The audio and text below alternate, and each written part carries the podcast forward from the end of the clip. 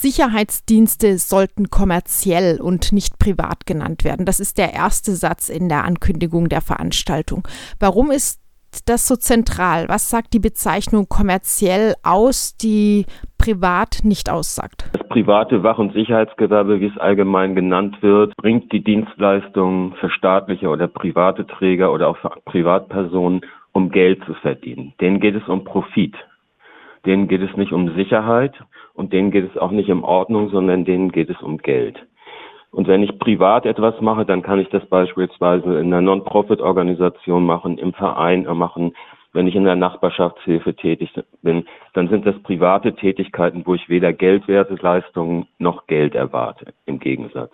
Und das ist der entscheidende Punkt, der das Unterscheiden zwischen privat und kommerziell aus meiner Sicht wichtig macht, insbesondere in einem Bereich wie Dienstleistung von Sicherheit, weil da nochmal deutlich wird, was auch der zentrale Unterschied zur staatlichen Polizei ist. Weil die machen das nämlich auch nicht, um Geld zu verdienen, sondern die machen das, weil das übers Berufsbeamtentum ihre Aufgabe ist. Dieser Unterschied nicht kommerziell, kommerziell, die äh, einen, also die kommerziellen Sicherheitsdienste arbeiten eben fürs Geld, die staatliche Polizei nicht. Da drängt sich fast so eine Wertung auf. Ist die Polizei besser, weil sie sozusagen nicht kommerziell ist?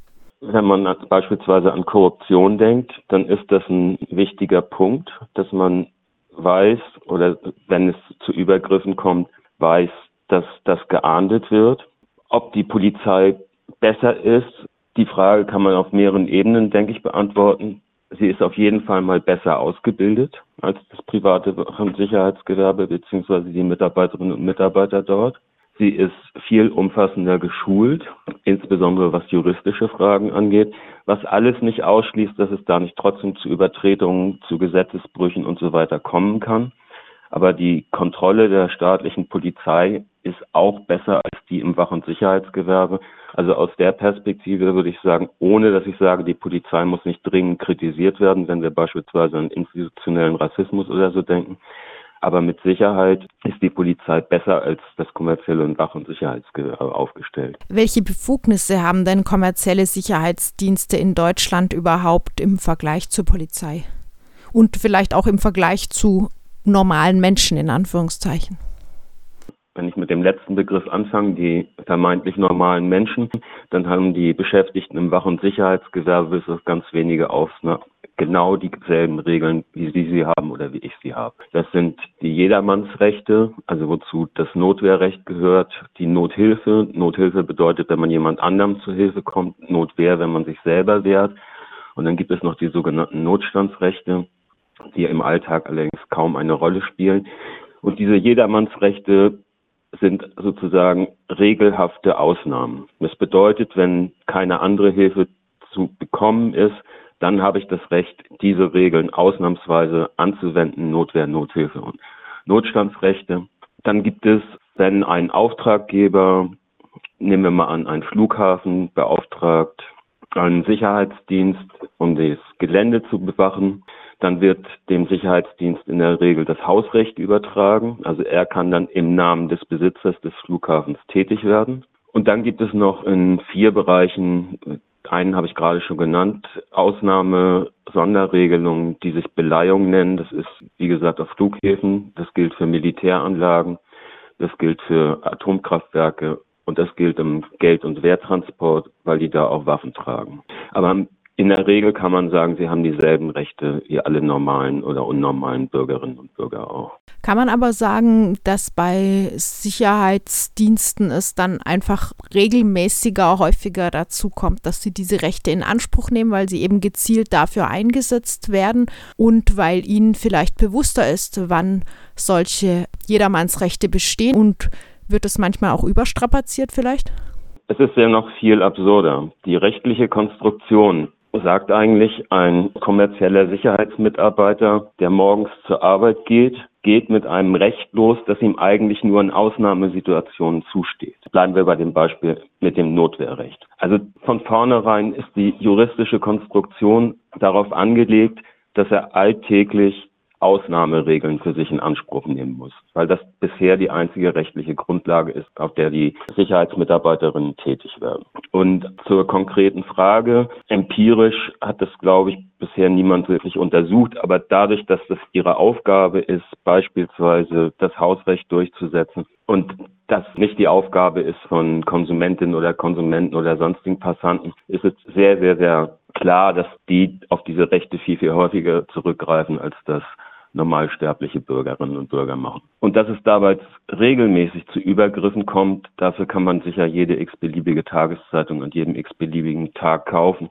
Die Vielzahl der Übergriffe ist ja einigermaßen gut dokumentiert. Also es kommt da regelhaft zu Exzessen und das hat auch wieder seine Grundlage in der ausgesprochen schlechten Ausbildung. Bisher ist der Einsatz von kommerziellen Sicherheitsdiensten seit jeher in der Gewerbeordnung geregelt. Die Bundesregierung hat jetzt aber ein Sicherheitsgewerbegesetz angekündigt. Der Referentenentwurf wird eigentlich schon seit längerer Zeit erwartet, ist meines Wissens immer noch nicht erschienen. Aber nach dem, was über sonstige Verlautbarungen bisher über die Pläne bekannt ist, schätzen Sie das so ein, dass das Gesetz voraussichtlich eher dazu beitragen wird, die kommerziellen Sicherheitsdienste zu regulieren und in engere Schranken zu weisen, vielleicht eben auch die Ausbildung zu verbessern?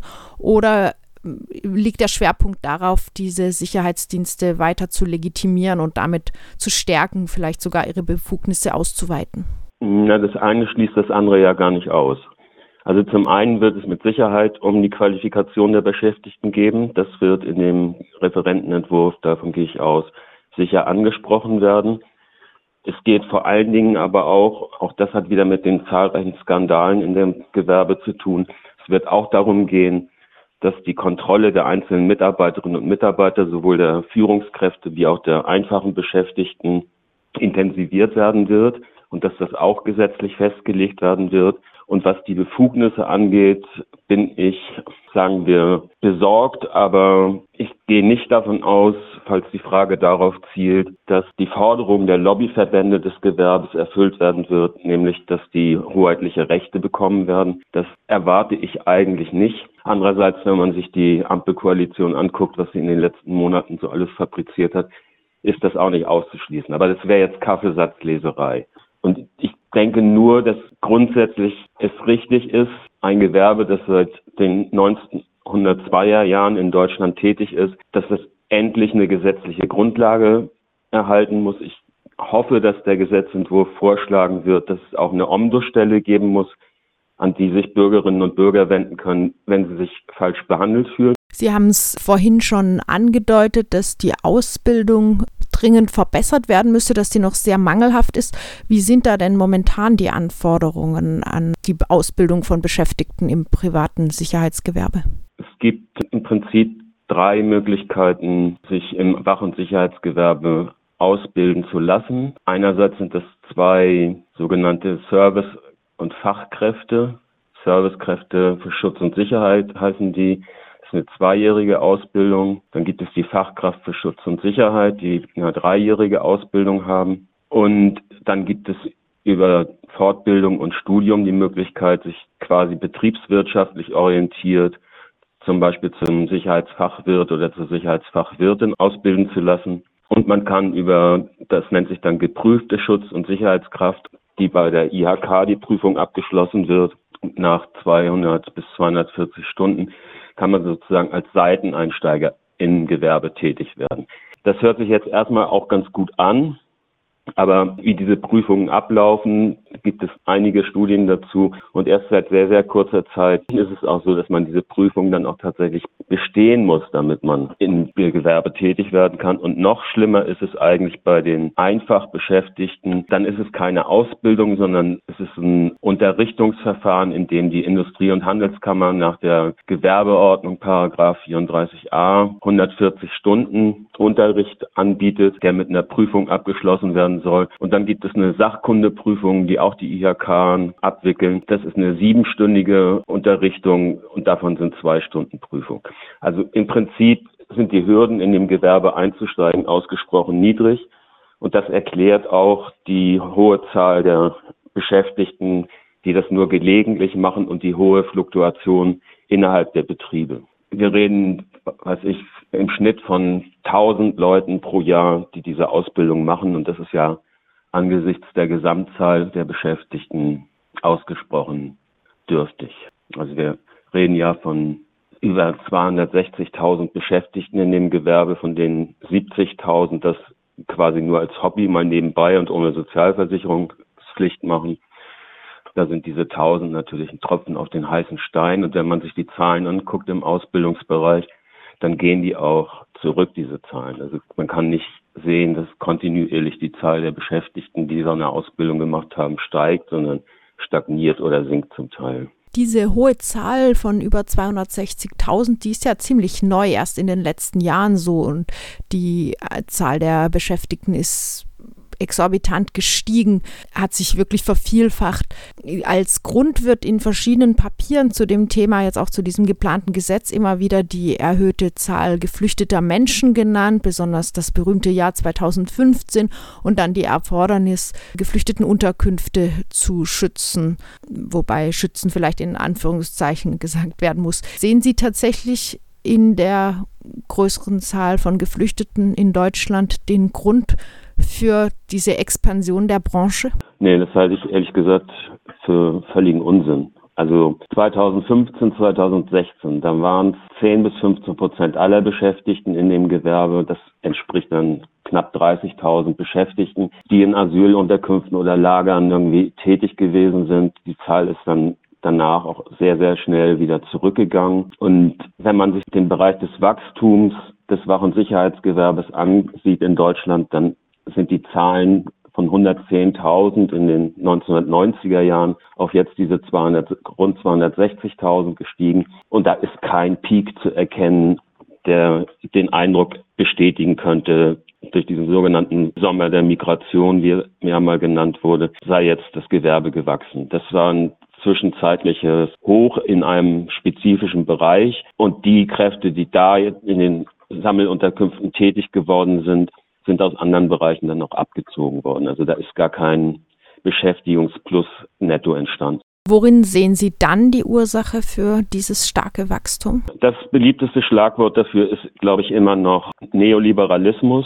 Die Unternehmen, um damit zu beginnen, haben Ende der 80er, Anfang der 90er Jahre angefangen, das, was sie bisher innerbetrieblich an Dienstleistungen erbracht haben, outzusourcen sodass da ein neuer Markt entstanden ist, was früher eine eigenen Werkschutz war von beispielsweise einem Unternehmen wie Siemens oder so, ist ausgegliedert worden und an ein privates Sicherheitsunternehmen vergeben worden. Genauso hat der Staat agiert und hat gesagt, okay, wir müssen nicht alle Sicherheitsdienstleistungen als staatliche Sicherheitsdienstleistungen selbst erbringen. Wir können das auch weggeben. Insbesondere an den Flughäfen kann man das sehr schön nachvollziehen, wie sozusagen aus einer hoheitlichen Dienstleistung, nämlich der Gepäck- und Personenkontrolle, ein freier Markt geworden ist. Manfred Kanter, Otto Schilly sind die beiden damaligen Innenminister, die das maßgeblich mit vorangetrieben haben. Und so lässt sich das Wachstum erklären. Genauso, es gibt noch eine andere Erklärung, die auch einigermaßen unsinnig ist, genauso unsinnig ist wie diese Flüchtlingsgeschichte. Durch die Bedrohung des Terrorismus in den 1970er Jahren sei das Gewerbe unheimlich gewachsen. Das ist alles völliger Unsinn, wenn man sich die Zahlen anguckt und wenn man das vergleicht mit dem, was in staatlichen und in privaten Unternehmen und in staatlichen Behörden an Arbeitsplätzen outgesourced worden ist, dann kommt man der Sache schon viel näher. Sind kommerzielle Sicherheitsdienste eine Konkurrenz für die staatliche Polizei? Das können sie auch sein. Und der idealtypische Polizeibeamte, etwa in der Gestalt, aber auch von der Gewerkschaft der Polizei oder der deutschen Polizeigewerkschaft, der würde das vielleicht auch so sehen und sich bedroht fühlen durch das Wach- und Sicherheitsgewerbe. Aber gleichzeitig gibt es eben auch einen Prozess der Kooperation. Also sind über 100 Vereinbarungen geschlossen worden, entweder zwischen dem Lobbyverband und Bundesländern oder zwischen Landespolizeibehörden und Wach- und Sicherheitsunternehmen oder zwischen der Deutschen Bahn AG mit ihrem Sicherheitsdienst und der Bundesregierung, so dass es neben diesem Konkurrenzverhältnis auch so ein Kooperationsverhältnis gibt. Und dann darf man, finde ich jedenfalls nicht unterschätzen, auch sowas wie Kooptation, wo quasi die Polizei aktiv dafür sorgt, dass ihnen die in Anführungsstrichen Drecksarbeit abgenommen wird von kommerziellen Wach- und Sicherheitsdiensten Also es passieren auf unterschiedlichen Ebenen unterschiedliche Dinge. Und die Vorstellung, die es mal gegeben hat, das Wach- und Sicherheitsgewerbe würde die staatliche Polizei unter Druck setzen und schlussendlich verdrängen. Wenn wir uns auch da die Zahlen angucken, dann ist das Wachstum im Landes- und Bundespolizeibereich kontinuierlich nachzuvollziehen.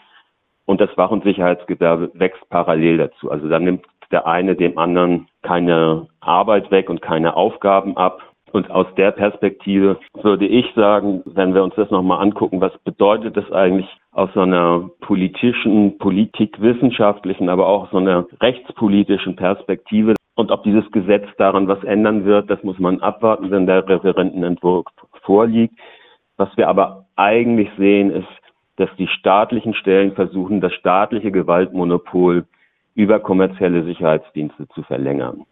Also nicht selber tätig werden zu müssen, bisher auch selber nichts regulatorisch dazu beigetragen zu haben, dass das in einem rechtsstaatlichen Rahmen läuft, aber auf diese Kräfte zurückzugreifen, um vermeintliche Sicherheits- und Ordnungsprobleme in den Griff zu bekommen. Und ob das sich bei diesen Aufgaben, die das kommerzielle Sicherheitsgewerbe übernimmt, überhaupt um sicherheitspolitische oder ordnungspolitische Fragestellungen handelt, das wage ich noch sehr zu bezweifeln. Ich denke, wenn es sozialpolitische Problemlagen gibt, beispielsweise Nutzungskonflikte im urbanen Raum, dann sind das sozialpolitische und gesellschaftspolitische Fragestellungen, die auch sozialpolitisch und gesellschaftspolitisch abgearbeitet werden müssen. Und das hat mit Sicherheit und Ordnung aus der Perspektive dann auch gar nichts zu tun. Und weder Polizei noch kommerzielles Sicherheitsgewerbe wären diejenigen, die in solchen Konfliktlagen eigentlich gefragt sind.